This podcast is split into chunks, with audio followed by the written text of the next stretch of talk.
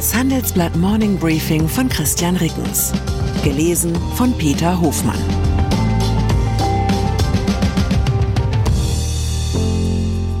Guten Morgen allerseits. Heute ist Montag, der 20. Februar 2023. Und das sind unsere Themen. Chinas Friedensplan, mehr als Propaganda. Kiews Waffeneinkäufer, Verträge binnen Stunden. Deutschlands Topminister, die Beliebtheit des Boris Pistorius. Nach einer kurzen Unterbrechung geht es gleich weiter. Bleiben Sie dran. Die Welt steht vor gewaltigen Herausforderungen. Zum einen die Energiewende voranzutreiben und gleichzeitig den Klimawandel einzudämmen. Und auch der Energieträger Wasserstoff gewinnt weltweit immer mehr an Bedeutung. Doch wie geht es weiter? Erfahren Sie mehr auf dem Handelsblatt Wasserstoffgipfel 2024 am 12. und 13. Juni in Essen. Infos unter handelsblatt-wasserstoffgipfel.de. Mit dem Vorteilscode Wasserstoff 2024 erhalten Sie einen Rabatt von 15% auf die Tickets. Falls die Münchner Sicherheitskonferenz dazu dienen sollte, das Verhältnis zwischen China und den USA zu entspannen, muss man wohl konstatieren, Mission nicht erfüllt. Die USA hätten Informationen, nach denen China in Erwägung zieht, tödliche Unterstützung an Russland zu liefern, hat US-Außenminister Anthony Blinken am Sonntag im US-Fernsehen gesagt. Auf Nachfrage, was er damit meine, hat Blinken geantwortet, Waffen, in erster Linie Waffen. Welche konkreten Hinweise dieser Erkenntnis zugrunde liegen, hat er nicht gesagt. Er habe Chinas obersten Außenpolitiker Wang Yi klargemacht, dass derartige Unterstützung ein ernsthaftes Problem für die Beziehungen zwischen den USA und China darstellten.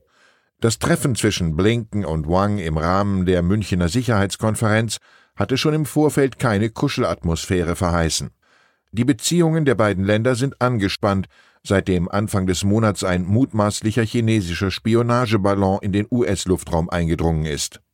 Durch die Abwesenheit Russlands auf der Sicherheitskonferenz ist Wang Yi auf dieser Galashow der westlichen Einigkeit zudem die Rolle des anderen zugefallen.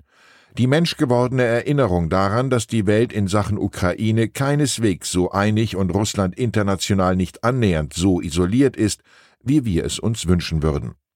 Was Wang Yi zu sagen hatte, ist daher schwer erträglich, aber auch relevanter gewesen, als die unzähligen Variationen von Die Ukraine muss siegen, Putin darf diesen Krieg nicht gewinnen, die von anderen Rednern zu hören gewesen sind.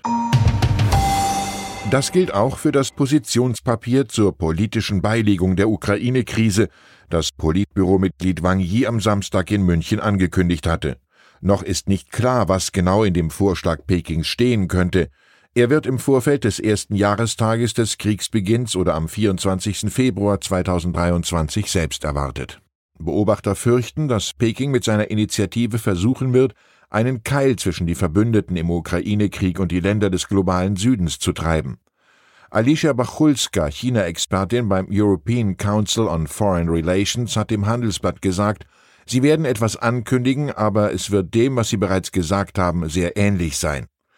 Die Sorge in Diplomatenkreisen in München, ein Friedensplan könnte so ausgestaltet werden, dass er zwar auf den ersten Blick China als Friedensmakler darstellt, aber im Detail die Bedürfnisse der Ukraine nicht ausreichend berücksichtigt. So könnte China in dem angekündigten Papier etwa einen Stopp von Waffenlieferungen fordern, was vor allem Russland nützen würde. Dass eben dieser Strom an Waffen nicht versiegt und die Ukraine sich weiter gegen die russischen Angreifer verteidigen kann, dafür muss Tag für Tag Volodymyr Pikuzo sorgen. Der 37-jährige Jurist ist Chef der ukrainischen Agentur für Rüstungsbeschaffung, vergleichbar mit dem Bundeswehrbeschaffungsamt. Waffen und Munition zu organisieren, ist in der Regel ein Geschäft von Monaten oder gar Jahren, aber so viel Zeit hat Pikuzo nicht. Wenn ein Angebot vorliegt, mache ich den Vertrag in ein paar Stunden. Er weiß, jeder Tag, um den sich wichtige Lieferungen verzögern, kann für einige seiner Landsleute an der Front den Tod bedeuten. Auf die Frage, ob er am Abend noch in einen Club weiterziehen wolle, hat Picuzzo in München mit der Gegenfrage geantwortet, gibt es da Haubitzen? Sonst habe der Besuch für ihn keinen Sinn. Als Stütze für die Ampelkoalition erweist sich dieser Tage Boris Pistorius. Einen Monat ist der Amtsantritt des 62-Jährigen als Verteidigungsminister her. Als Neuzugang hat er direkt den Spitzenplatz im ZDF Politbarometer bei der Bewertung der zehn wichtigsten Politikerinnen und Politiker nach Sympathie und Leistung eingenommen. Mit großem Abstand folgen Bundeswirtschaftsminister Robert Habeck, Grüne und Kanzler Olaf Scholz, SPD, auf den Plätzen zwei und drei. Seine Beliebtheit verschafft Pistorius in der eigenen Partei allerdings keine Narrenfreiheit, nicht einmal am Karnevalswochenende. Auf Pistorius Forderung nach 10 Milliarden Euro mehr im Jahr für die Bundeswehr hat SPD-Parteichefin Saskia Esken streng reagiert. 10 Milliarden Euro sind eine Menge Geld. Gleichzeitig besteht der Koalitionspartner FDP darauf, dass wir zur Schuldenbremse und zur Haushaltskonsolidierung zurückkehren. Im Gespräch mit der Frankfurter Allgemeinen hat Esken außerdem gesagt, wir haben ein Sondervermögen von 100 Milliarden Euro für die Bundeswehr aufgelegt um unsere Landesverteidigung und Bündnisfähigkeit garantieren zu können. Es ist jetzt wichtig, dass das Beschaffungswesen im Verteidigungsministerium dazu befähigt wird, dieses Geld zielgerichtet einzusetzen. Dann sprechen wir weiter. Die SPD-Chefin als Gralshüterin der Haushaltsdisziplin. Wir leben in ungewöhnlichen Zeiten. Häufig liest man, dass in Deutschland immer mehr Geld vererbt wird, wie gering häufig die Erbschaftssteuer ausfällt und wie ungerecht das alles ist. Ja, Erben ist einfach in Deutschland, Enterben hingegen schwer. Henrik Thiele zum Beispiel, Sohn des verstorbenen Multimilliardärs Heinz Hermann Thiele. Von den 25 Milliarden Euro, die sein Vater unter anderem mit dem Autozulieferer Knorr Bremse angehäuft hat, erhält Klein Henrik voraussichtlich nur ein Tausendstel. Er hatte zu Lebzeiten seines Vaters eine Vereinbarung unterschrieben, auf seinen Pflichtteil zu verzichten und hat dafür im Gegenzug eine Abfindung von 25 Millionen Euro erhalten. Die ficht er jetzt gerichtlich an, bislang ohne Erfolg. Für alle, bei denen es im Leben finanziell super lief, familiär aber nur so so, hat unsere Finanzreporterin Laura de la Motte einen Ratgeber rund um die schwarze Kunst des richtigen Enterbens verfasst. Meine wichtigste Erkenntnis daraus, wer verhindern will, dass nahe Verwandte oder der Ehepartner den sogenannten Pflichtteil erben, muss das zum einen im Testament festlegen und er muss die liebe Familie zum anderen einen Erb- oder Pflichtteilsverzicht unterschreiben lassen. Testament alleine reicht ebenso wenig wie Erklärung ohne Testament. Wenn die Verwandtschaft anders als Henrik Thiele klug genug ist, diesem Verzicht nicht zuzustimmen, wird das Enterben knifflig. Aber auch in diesem Fall gibt es noch Mittel und Wege.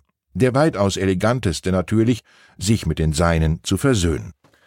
Ich wünsche Ihnen einen Rosenmontag, der Ihnen mehr als den Pflichtteil beschert. Herzliche Grüße, Christian Rickens. Zur aktuellen Lage in der Ukraine Schulterschluss des Westens. Im Rahmen der Münchener Sicherheitskonferenz beschwören Europäer und Amerikaner ihren Zusammenhalt. Doch trotz Einigkeit gibt es auch Probleme. Die neue Bedrohung durch China lässt das Bündnis fragiler werden. Das sind die Kosten des Ukraine-Kriegs, Zerstörung, Flucht, Ernteausfälle, Inflation. Mit jedem Tag steigt der Preis, den die Ukraine und der Rest der Welt für den Krieg zahlen müssen, weiter an. Eine Übersicht. Weitere Nachrichten finden Sie fortlaufend auf handelsblatt.com/Ukraine.